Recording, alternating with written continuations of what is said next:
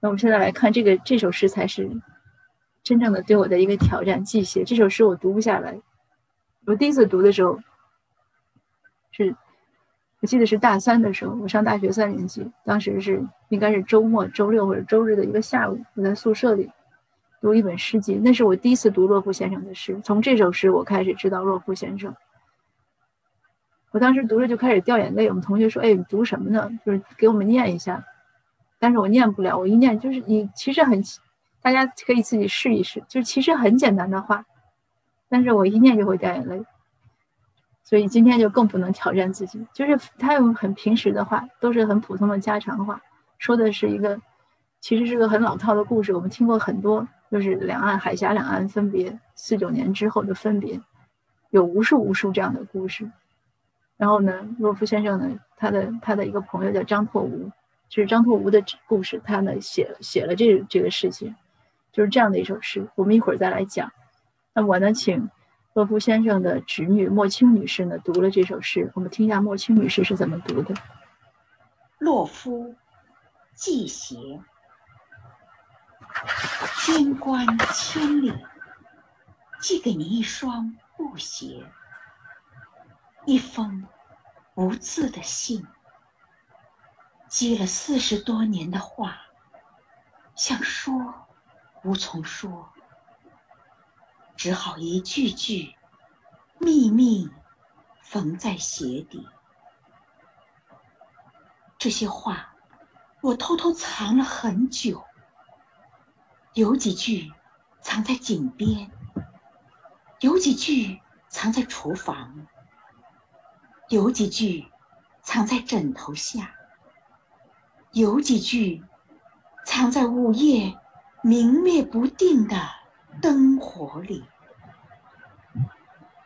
有的风干了，有的生霉了，有的掉了牙齿，有的长出了青苔。现在一一收集起来。秘密缝在鞋底，鞋子也许显小一些。我是以心裁量，以童年，以五更的梦裁量。合不合脚是另一回事，请千万别弃之若敝履。四十多年的思念。四十多年的孤寂，全都缝在鞋底。那这个后记呢，就是这样。张拓吾呢和他表妹沈莲子是他舅舅的孩子。我后来找到这个资料，就是他妈妈张拓吾的妈妈怀孕的时候呢，回娘家，正好他舅妈也怀孕，就是比他晚几个月。他们两个就指腹为婚，说如果将来呢是一男一女就成婚。结果果然。然后他们俩呢，就这个沈莲子五六岁的时候就被送到张拓吾家，张家呢就是算小康吧，应该还有点钱，他送过来就是童养媳嘛。可是呢，没过几年呢，张拓无的妈妈去世了，去世之后呢，他后妈进门，后妈进门，那张拓无当时小学可能快毕业，就是很惨，就每天打骂他，那他呢就去了镇子里的，就是别人这个商铺里当当童工，就是因为。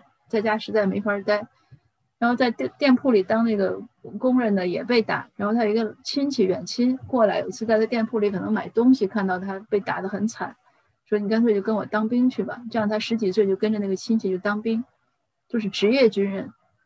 他也不管是谁的兵，当时可能也军阀混战，反正有有队伍要他就要他。他一直到。到他嗯四七年的时候，可能他有一次是跟他的部队去过台湾，他就喜欢上那个地方了。然后四七四八年的时候，四七年他自己又偷偷就乘船自己就跑，他不是说像雅贤先生、洛夫先生那样就是征兵去的，他是自己跑过去台湾。去了台湾呢，他因为他别的也干不了，他就当兵。所以他这个张拓吾这个名字呢也是乱起的。他怎么乱起呢？他就到各个军营哪个地方。缺就是有点名缺缺什么有有空空缺吧，缺谁他就是谁。后来有一次有别人有有一次他又去一个部队里，然后那个点名问他说你叫什么名字？他说那我得看你们这儿缺谁。然后呢就就这样，后来他给自己编了一个名字，就编了张拓武，然后这个名字就一直运用下来。他其实也很惨，他一直到四十岁可能才结婚，但是结婚就可能刚退役吧，四十多岁的时候就中风了，然后他太太那个第一个妻子也离开，就是他就是那个他太太也离开他了，他小孩一一两岁的时候就不得不送到就像就是政府办的那种育儿院去养。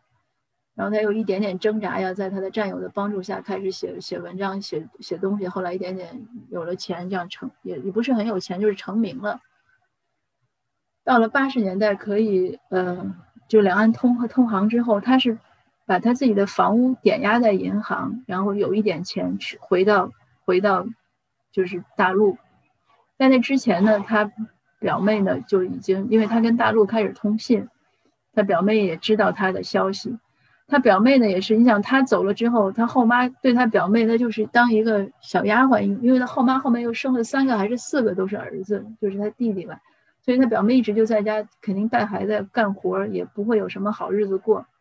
到三十几岁的时候呢，就张克吾的爸爸就做主，就是让他表妹要要要把她嫁出去，因为肯定也是等不来他儿子了。那但是他表妹呢没有嫁人。就自己又领养了一个孩子，后来就跟那个孩子一起过。那个孩子后来也是个文盲，是跟后来做铁匠。那到八十年代的时候，他表妹知道了张拓吾的消息呢，就给他寄了一双鞋，鞋里呢放了他那个铁匠儿子打的一一个剪刀，然后缝好了，托人捎到香港，然后又从香港托人呢寄到台湾。那洛夫先生听到这个故事之后呢，就写了这首诗。并且在这诗发表的前一天呢，给张拓武打了电话，跟他说了，所以张拓武第二天看到这首诗，那从才有了后面这些故事。那我们现在看这诗，这个诗呢就是非常简单的，你看就是一个农妇，所以洛夫先生我们上面说，他说他就是借借贾莲子呃沈莲子的语气写成，力力求就是浅白，他确实也是很浅白的，就是系一双布鞋。秘密的好多话呢，秘密的缝在鞋底。为什么缝呢？就是希望重逢。那这些话呢，藏了很久。那一个妇人呢，一个在家一直做活的这样的一个女性，她能藏在哪儿呢？就是井边去打水的时候，因为她有想一个人。过去你想这个女性想男性想丈夫的时候呢，她是不能公开想的，这个是很不名誉的事情。所以像王熙凤那么泼辣的人，她贾琏去。去江南办事，他想贾琏的时候呢，他也是会说一些什么，就是跟那个跟仆人说，叮嘱好说，让二爷什么，呃，穿好衣服呀，就是吃东西注意点呀，不要就是招招花，就是叫什么招蜂引蝶，都是这样的话。但是他也不能公开的说他想。那对于沈莲子这样一个童养媳都没有过门，然后又又是在后妈的这样的，他更不可能他去说他去想，但他也确实是想。所以他就是，就是打水的时候，在外面他想呀，他哭呀，没有人能看到。那在厨房你烧火的时候，你你，最最常见的这个桥段嘛，就是如果一哭呢，就说哎呀烟灰迷了眼。那还有呢，就是自己的有些什么枕头底下。最最后这句就是跟刚才白居易那个诗里一样，在午夜明灭不定的灯火里。就是当你躺在床晚上躺在床上的时候，你可以尽情的去想一个想一个人或者想一些事，就假装睡觉，啊，没有人那那个时候没有人会打扰，所以他就是这样的一些非常非常就是怎么说呢，隐私的，然后非常私密的，自己安安静静的偷偷摸摸的去想他这个多少年没有见的这个这个哥哥这个丈夫。有的风干了，有的生霉了，有的掉了牙齿，因为想的太久了；有的长了青苔。那现在呢，都缝缝在鞋底，就是所有的我这些思念呀，我的惦记呀，我的嘱咐呀，我的愿望呀，我的一切一切，他所有的心思全部缝在鞋底。那鞋子呢，显小，可能也许小，因为他不知道他后来张拓武长得有多高多大，走的时候才十几岁。但是呢，他就说我是用心裁量的。就这样的一个很简单的一个话，就是我们看第一层的时候，当我呃十几岁的时候，十八九岁的时候看这首诗的时候呢，那我其实是被他这种很表象、很表象的这样的一些悲哀所所打动。就是我刚才有讲，就是就是一个人思念另外的一个人，又不能公开的去想，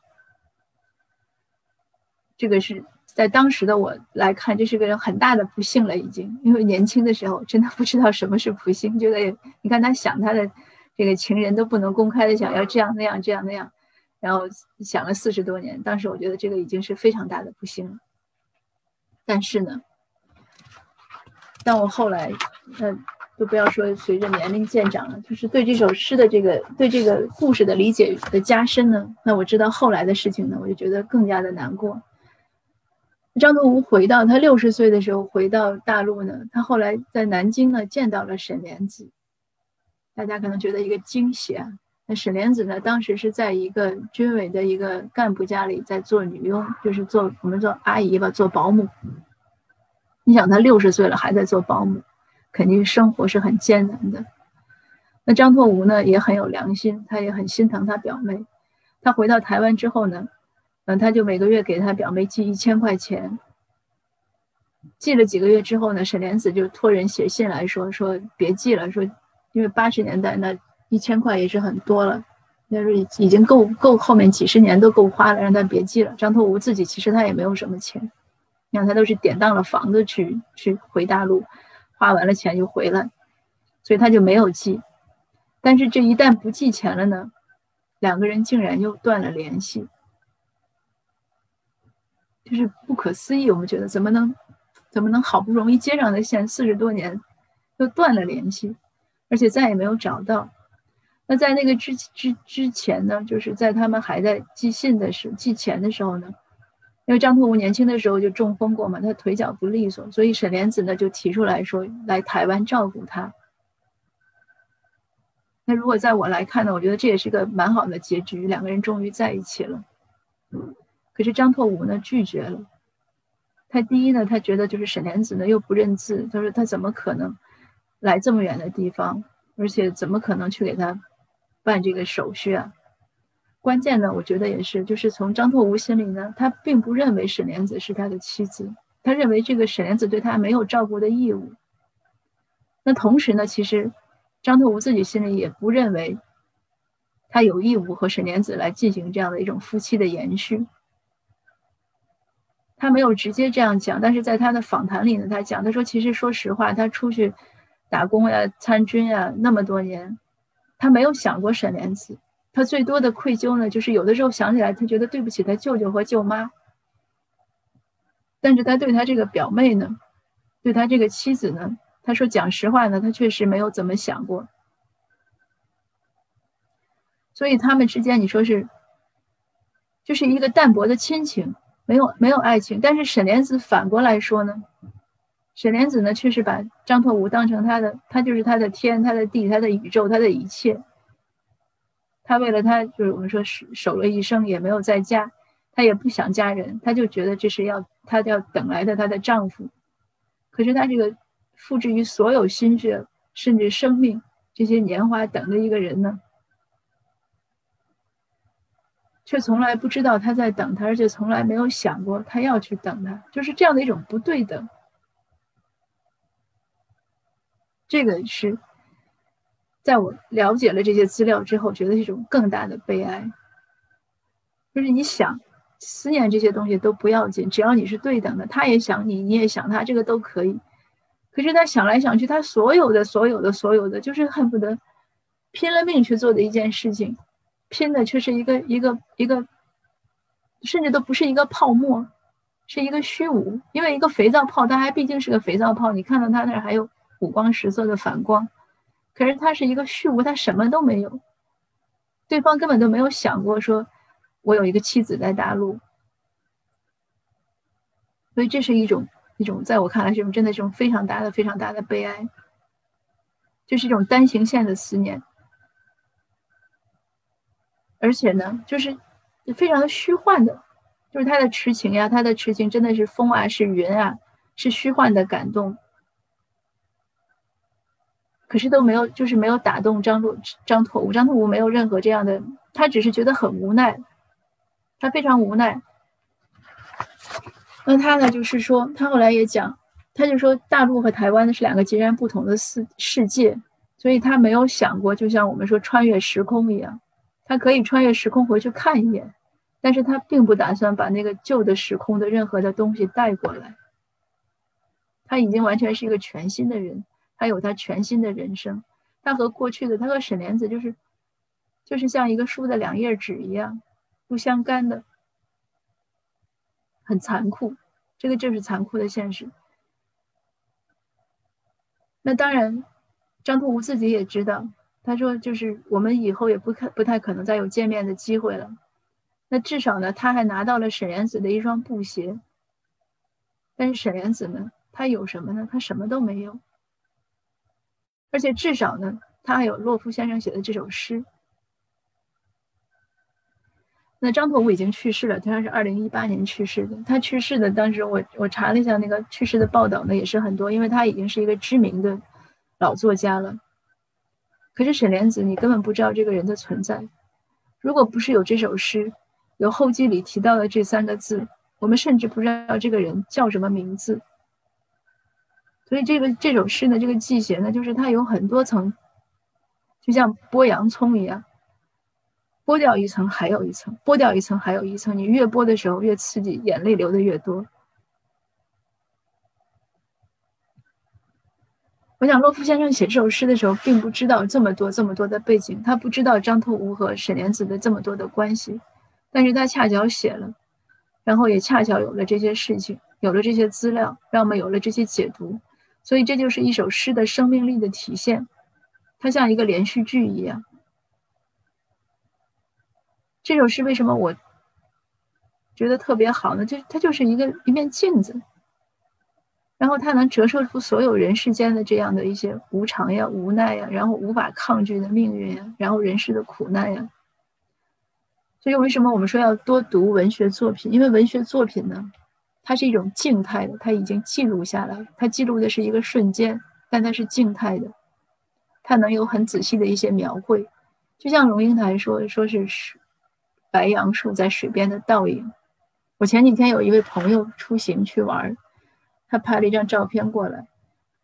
那个其实天是阴天，但是如果你刚光看天色的时候呢，就是阴天。可是那个阴天折射在水里，它正好是湖面阴天。从湖水里看到，再看阴天的颜色是非常有层次的。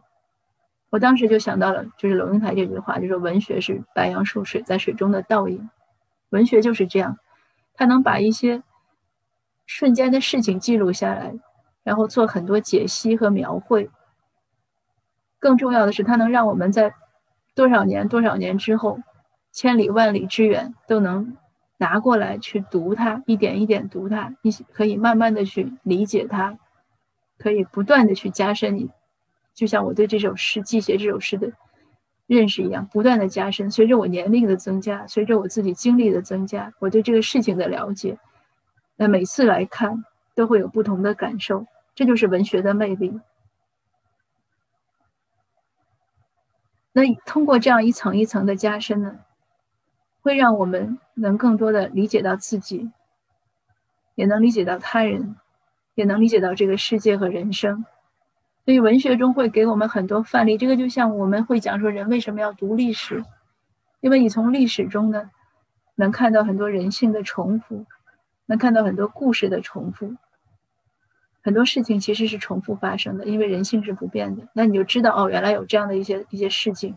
那我们读文学也是这样，当我们读完了这四首诗，我们知道了这么多的，无论是。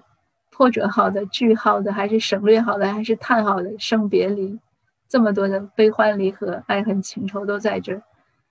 那我们自己的感情，你不管是哪一种，可能都会能找到一个范例在里面，让你知道别人已经发生过了，我们就会有一种得到理解的一种释然。其实不只是感情，包括我们的失意呀、我们的失败呀、我们的落寞呀，比如我们经商失败了、投资失败了，嗯。什么求职失败了？你再看所有的这种文学中的故事呀，或者历史故事呀，你都能找到一些一些映照，一些一些折射。你知道你不孤单，你不是唯一的这个不幸，然后你也能看到其他人的应对，然后也会就像我们刚才说蒙古诗那首诗信里的那个主人翁一样，他会淡淡的笑，他会非常淡定的面对这些不幸。那明天起来呢？如果能起得来，那还要跨上马，接着去打仗。这就是人生，也是人类的一种本能。当我准备这个讲座的时候，我让陈陈道明先生吟诵的时候呢，陈先生就问我说要讲什么，我就跟他大概说了一下。我当时准备的时候呢，没有想到有希望，就像潘多拉的盒子一样，我把希望关在了里面。我想到的是绝望，我就跟他讲，我说这四首诗呢都很绝望。那他呢讲的很委婉，他讲了很多话，但是后来我明白他的意思就是说，其实你能从绝望中看到希望。哎，我想了想也对，那我再重新回看这这些诗，其实也是这样，就是绝望中总有希望。比如说我们说信仰，然后说那个第一首入别诗，那总是你还总是有盼望，希望他能回来。而且即使说绝望中也只有绝望，那自己也我。我们也应该给自己燃起希望，因为这个就是人生就是要这样。这个人人类的这种作为一个生物本能，那生命它是一个奇迹。那一个奇迹的诞生之后，它必然的就是要完成它的它的历程，一个自然的历程，而不能有任何不是说任何的这种挫折呀，嗯，一些感伤啊，就可以把我们损毁掉。那我们说，哎，我们今天就就算了，这事儿就到这儿了，我就我就。我的我的一生就结束了，那不可以的。所以呢，不管是多么绝望的事，多么绝望的文学作品，它总是会有一些希望。即使它文字里可能没有写，那读者心里呢，他也会有一些一些盼望吧一些一些愿景。